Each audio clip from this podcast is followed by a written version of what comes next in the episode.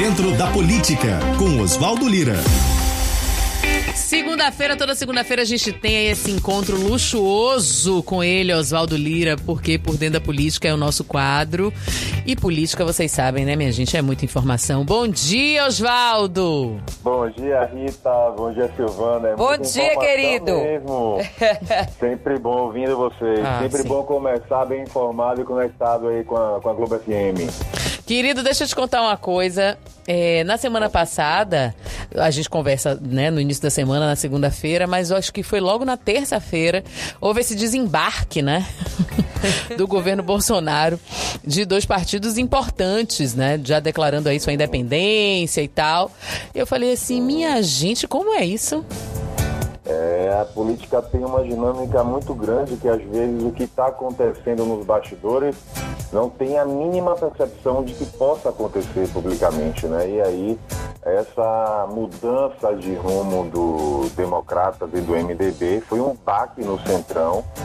Na verdade, o Centrão é um, é um grupo de deputados federais que gira em torno de 200 parlamentares em Brasília e a exclusão dos deputados do MDB e do DEM, que corresponde a uns 63 deputados, isso deu uma fragilizada no Centrão que estava dividido no apoio ao presidente Jair Bolsonaro ou não. Uhum. Isso tem uma estratégia de fundo muito clara aí para tentar uh, manter o comando da Câmara Federal com o democrata. Rodrigo Maia não vai poder tentar a reeleição ele já está, desde a, a ex-presidente Dilma, ele estava à frente do, da Câmara Federal, então o, o tempo, naturalmente é. tem que haver uma mudança Exatamente. comando, né? Mas o que esses dois partidos fizeram foi se unir para tentar construir um nome alternativo e não perder o controle. Porque claramente o presidente Bolsonaro quer colocar um bolsonarista de carteirinha no comando da Câmara, porque a presidência da Câmara é estratégica ela assume uma importância muito grande. Porque a presidente da Câmara pode abrir, por exemplo, um processo de impeachment. E esse ano mesmo tinha mais de 30 processos de impeachment tramitando e Rodrigo Maia segurou uma articulação, óbvio que passando aí pelo prefeito Assemineto, que é o presidente nacional do partido, mas não era interessante esse momento, no ápice da pandemia, ouvir falar num processo de, de impedimento do presidente Jair Bolsonaro. Isso traria muito mais desgaste e para é, traria efeitos nocivos muito grandes ao país como um todo. A gente viu aí no, no impeachment da presidente Dilma, o Brasil arrastou-se durante um ano e meio, quase dois, porque tem muita desavença política. Uhum. Isso cria instabilidade política, isso gera um, um desgaste muito grande no setor, que impacta sobretudo no setor produtivo. E tudo que nós precisamos nesse momento é ter segurança jurídica para avançar, porque desgaste já tem demais, desemprego já tem demais, o que acaba aí aumentando a responsabilidade dos atores políticos e da política, né? Mas não deixam de confabular e de agir, de, de, de interferir. Essa semana eu vou tentar conversar, inclusive, com o presidente nacional do MDB, o Baleia Rossi, que foi aí um dos atores desse processo, junto com o prefeito Alcemir Neto, e entender melhor como estão essas nuances, né? Na semana passada, o prefeito Alcemir Neto disse, inclusive, no ato de inauguração da nova Praça Cairu, do, a reabertura do mercado modelo. Sim. Que a saída do Centrão, do Democrata, não representava um rompimento com o governo Bolsonaro. O partido vai continuar voltando às pautas que forem sensíveis ao país, que forem interessantes para o, o, na visão do partido, mas que isso não representava um, um, rompimento com o governo Bolsonaro, até porque ele mesmo repetiu uma frase que ele já tinha falado outras vezes. Me inclua fora dessa. O fato dos democratas gravitar ali no entorno dos outros partidos, como republicano, PP, eh, Solidariedade, colocava todo mundo no mesmo bolo, no mesmo saco. Isso. E ele sempre se manteve eh, querendo manter distância desse grupo. Então, Uh, com práticas fisiologistas, do tomar lá da cá, de receber apoios, uh, negociar o apoio ao Planalto, aos projetos de interesse do Planalto, a cargos, a emendas parlamentares. Então, esse fisiologismo que sempre imperou aí na relação do Congresso com o Planalto, o prefeito Assemineto sempre rejeitou e meio que deu uma comemorada ao fato de terem saído desse bloco formal aí do Centrão. E ele disse que não tinha passado pelo entendimento do partido, pela cúpula do partido, e que era uma decisão exclusivamente da bancada de deputados, então que tinha legitimidade aí para fazer isso.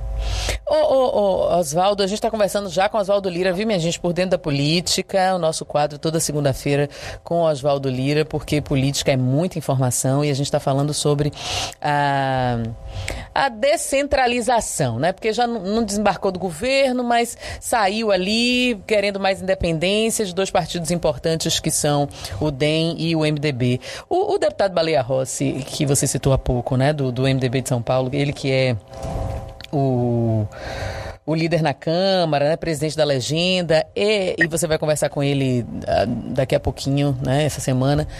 Ele é um nome para a presidência da Câmara? nesse momento. Ele, eu sei que ele, ele foge desse assunto. Ele não gosta muito de falar dessa questão assim explicitamente. Na verdade, qualquer nome é, desses partidos pode se colocar à disposição. Muita gente que fala abertamente da possibilidade do baiano Elmar Nascimento, que é do Democrata, uhum.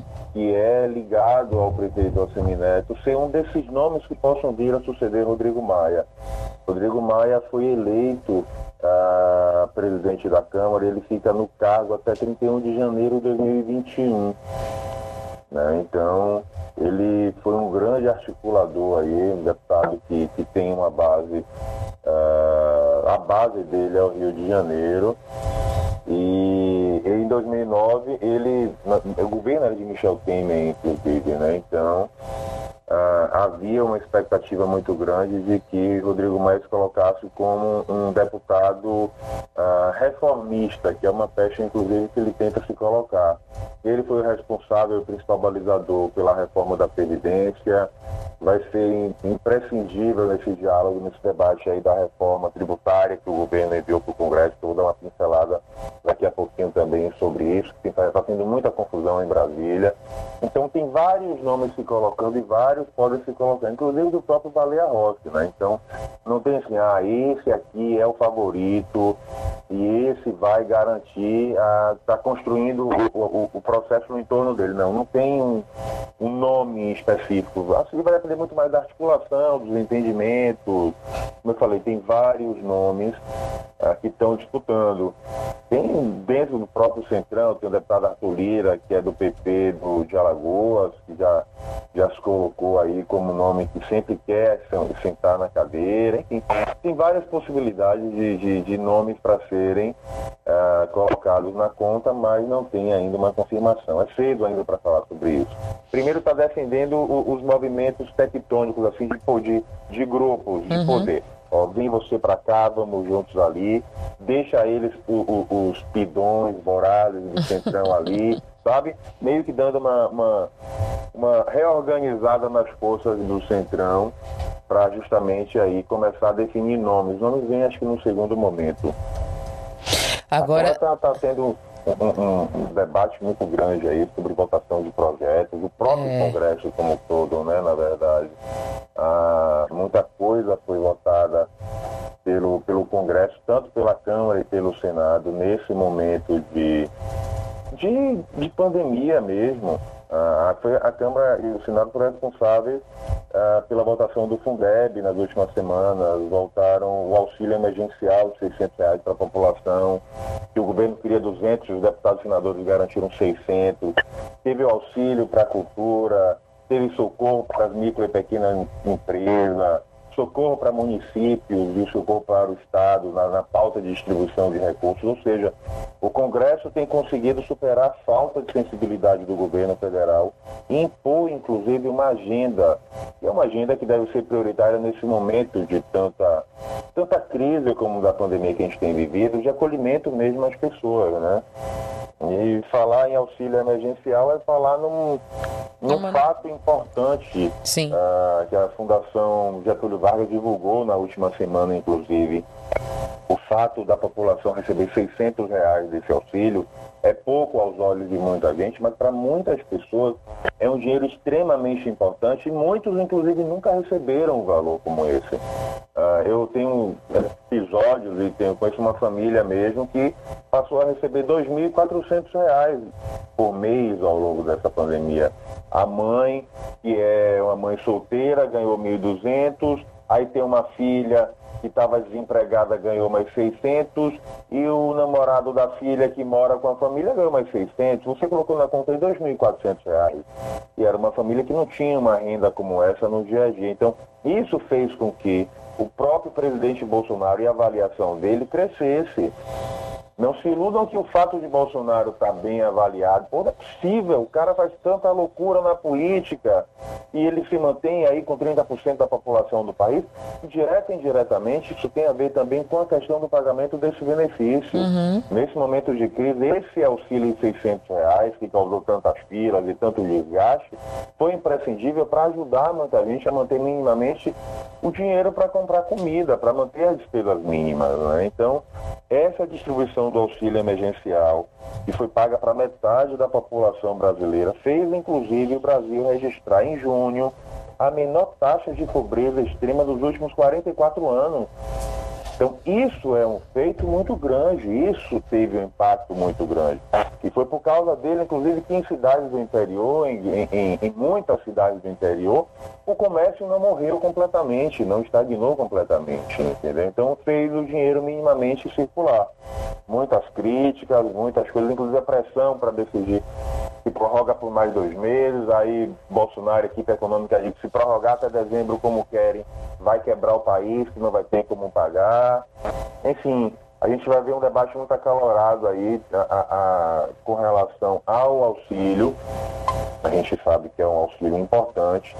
E tem inclusive a, tramitação de que a, a, proposta de que esse auxílio diminua e vire o Renda Brasil, que seria uma mistura de auxílio emergencial com, com Bolsa Família. Então está sendo discutido também, vai começar a ser discutido isso na Câmara Federal. Mas o fato é que tem um impacto muito grande na vida das pessoas. A gente tem uma população majoritariamente pobre que precisa Sim. muito de um suporte como esse do governo, né? Então, aí a dúvida é como conseguir contemporizar esse, esse pagamento desse, desse benefício com o que se prevê aí por parte da população. Até porque uma, uma uma grande máxima que, que se fala na política é que após essa fase mais crítica da pandemia, da crise de saúde pública e sanitária, vai vir uma crise, uma recessão financeira muito grande. Isso é muito preocupante. Muitas empresas estão fechadas, estão quebrando e não vão conseguir reabrir. Muitos postos de trabalho estão sendo retirados. A população economicamente ativa está com um nível de desemprego muito alto, que já vinha muito alto. Então tudo isso preocupa muito, né? E o presidente Bolsonaro e a equipe econômica vai ter que se virar para conseguir minimamente contemporizar e aí entra a função da Câmara Federal e do Senado de tentar minimamente balizar e não deixar Bolsonaro fazer o que ele quer, como foi no episódio do próprio auxílio emergencial que ele queria 200 reais Isso. e aí os deputados obrigaram, fizeram a imposição de uma derrota aí ao, ao, ao presidente e ao Planalto, a equipe econômica do Planalto, e ficou um auxílio benefício 600 reais é pouco, como eu falei, para os olhos de muita gente, mas para muitas pessoas que estão nos ouvindo, essa foi a única forma de, de, de existência dos últimos meses, entendeu? Então tem uma importância muito grande, sim, e o impacto, inclusive, como eu falei, sobre a própria taxa de pobreza extrema do Brasil, que em 44 anos nunca foi tão baixa por conta da, da distribuição desse auxílio emergencial. Agora, você falou há pouco sobre a equipe econômica, né, e sobre as, as voltas que precisarão ser dadas, porque há uma expectativa, infelizmente, de uma recessão grande pós-pandemia, e, e também sobre o Congresso não deixar o presidente fazer o que quer, somente pela cabeça dele. E a gente está aí na iminência de, enfim, dá uma queda de braço também de mais um imposto, né, a chamada nova CPMF. Então, tem muita gente apreensiva com isso. Bolsonaro deu uma declaração que só entra um novo imposto se sair um, mas ao mesmo tempo Paulo Guedes está tentando, o presidente, o, o ministro da Economia está tentando aí articular para vir essa, essa, esse novo imposto, esse novo tributo. Como é que você está vendo isso, hein, hein Oswaldo? Como é que tá, tá isso está sendo negociado? Porque, de novo, tudo é uma negociação com o Congresso, né? Na verdade, isso, isso já tem uma, uma repulsa muito grande do setor produtivo. O, a, essa mini reforma tributária que o governo federal enviou para o Congresso, não, não a reforma a, ampla como a, havia previsão, até porque tem três projetos tramitando na, no Congresso. Um de autoria da Câmara, um de autoria do Senado e esse de autoria do governo federal. E atinge diretamente o setor de serviços no país. Né? Para a indústria dizem que é muito bom, tem, tem alguns setores que não estão prejudicados, mas o setor de serviços vai pagar um, um, preço altíssimo por conta desse, uh, desse, dessa reforma nos moldes como está. Inclusive a comissão mista da reforma tributária envolve deputados e senadores, vai promover na próxima quarta-feira uma audiência pública com o ministro da Economia, Paulo Guedes, justamente para poder discutir com mais profundidade a questão dessa reforma uh, tributária. A expectativa no Congresso é que esses trabalhos eles avancem e que a votação aconteça até outubro. Né? O governo enviou para análise esse projeto que propõe a fusão do PIS e, do, e da COFINS e a criação da contribuição sobre bens e serviços com alíquota de 12%. Isso fez com que vários empresários, o setor empresarial que trabalha basicamente na área de serviços, gritasse muito grande, que aí você vai ter um aumento muito grande de impostos para um setor importante que, emprega muita gente. Né? Então alguém vai ter que pagar essa fatura. O empresariado não vai absorver esse custo. É, isso vai ter que ser repassado para a população e para o serviço que está sendo prestado. Então, há muito debate, há muito tensionamento a isso, está longe de ter um consenso. A gente vai ver muito diálogo e muito debate sobre isso, até porque nos próximos dias, nos próximos 10 ou 15 dias, o governo federal e a equipe econômica pretendem enviar uma nova proposta sobre o imposto de renda de pessoas físicas e jurídicas e também a desoneração da folha de pagamento. A, a, proposta pode incluir, inclusive, a criação dessa nova contribuição sobre o comércio eletrônico. E aí, volta e meia, a gente ouve falar na criação de uma nova CPMF ou de um novo imposto. Uhum. E aí, ninguém mais aguenta em pagar imposto no Brasil. Então, ontem, o presidente Bolsonaro autorizou o ministro Paulo Guedes a propor a criação, inclusive, desse imposto digital que incidiria sobre as transações online. Ah, e ele determinou também que é, essa versão 2.0 da CPMF, como tem sido falado, não resulte em aumento da carga tributária. Né? Então é, é, uma equação difícil uh, de, de, de falar Bolsonaro tem evitado dar prazo sobre essa proposta da, da, segunda etapa da reforma tributária, que vai depender justamente dessa articulação e dessa pressão. Como aconteceu na reforma da Previdência, Sim. eles apresentaram um projeto pesadíssimo e, e, e impossível de passar, que prejudicava a maior parte da população brasileira, e aí teve uma pressão e uma mobilização muito grande e ele recuou. A impressão que a gente tem é que ele colocou mais uma casca de banana para ver a pressão, ver como articulação política vai se colocar e depois negociar e tentar chegar no consenso e um texto que consiga minimamente votar e aprovar, né? Então, há uma expectativa muito grande do que isso possa acontecer. Como eu falei, é um projeto delicado, é um projeto que impacta ah, na questão financeira do país mesmo, não tem como a gente não levar em consideração que ah, a gente já paga uma, uma, uma carga tributária altíssima. A classe média, o setor produtivo já paga muitos impostos e não, a gente não vê o retorno disso como deveria para a própria população, o que é uma coisa é, que a gente, todo mundo critica, né, Rita? Sim. Né, Silvana? Não dá para você falar que vai receber mais uma CPMF, vamos pagar mais um imposto e vai ficar tudo legal. Vai festejar. Não dá. O, tem um grupo de empresários formado por 256 empresários chamado Grupo é, Business Bahia. E um, o, o, líder do grupo, Carlos Falcão, tem feito muitos alertas, inclusive, sobre isso, para alertar os deputados e senadores baianos sobre os enormes prejuízos que essa nova carga tributária, que essa nova contribuição social, chamada de CBS, com a alíquota de 12%, trará sobre o setor de serviços para o país. Né? Então, Porque não são só esses 12% finais, né, Oswaldo? É, é, às vezes as pessoas fazem a conta assim, não, mas 12% a mais. Claro, ninguém está comemorando, mas pensa assim, não, são 12% a, a mais. Mas não é só isso, isso é de toda a cadeia, da pessoa que vai comprar para manufaturar, para é, fazer, vender o seu produto ou para prestar o seu serviço. Então, é, é, todo mundo é indexado.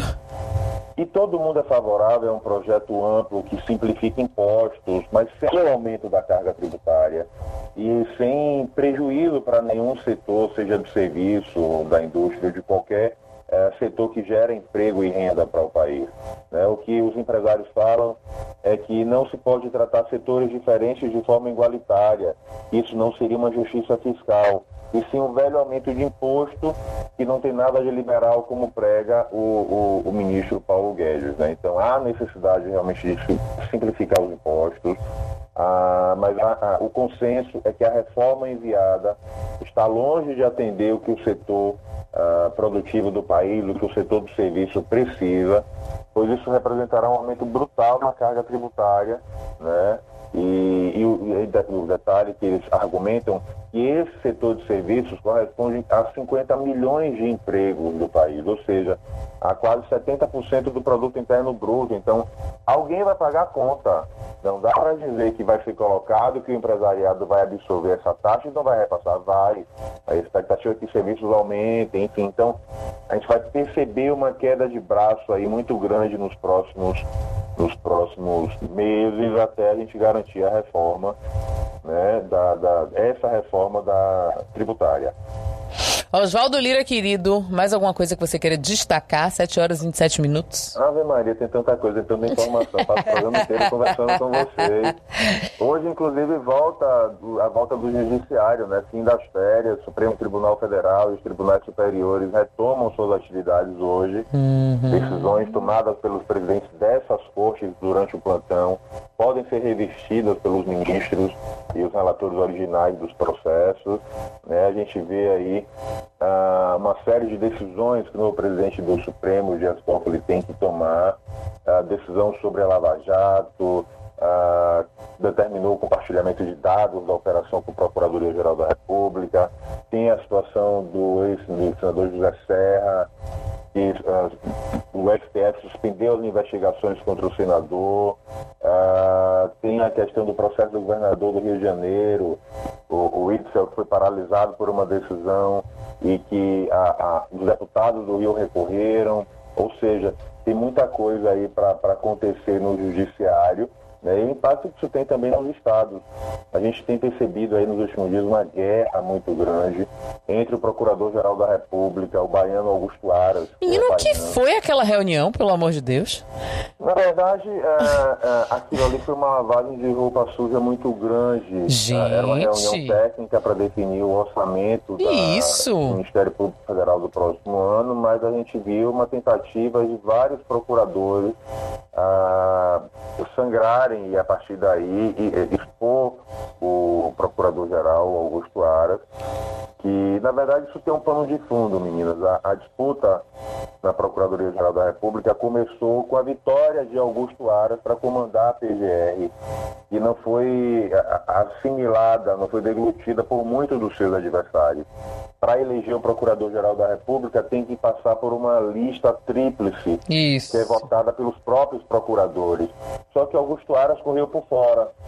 Ele foi, ele, ele não, ele foi escolhido para comandar a Procuradoria-Geral da República através de uma decisão do próprio presidente Jair Bolsonaro.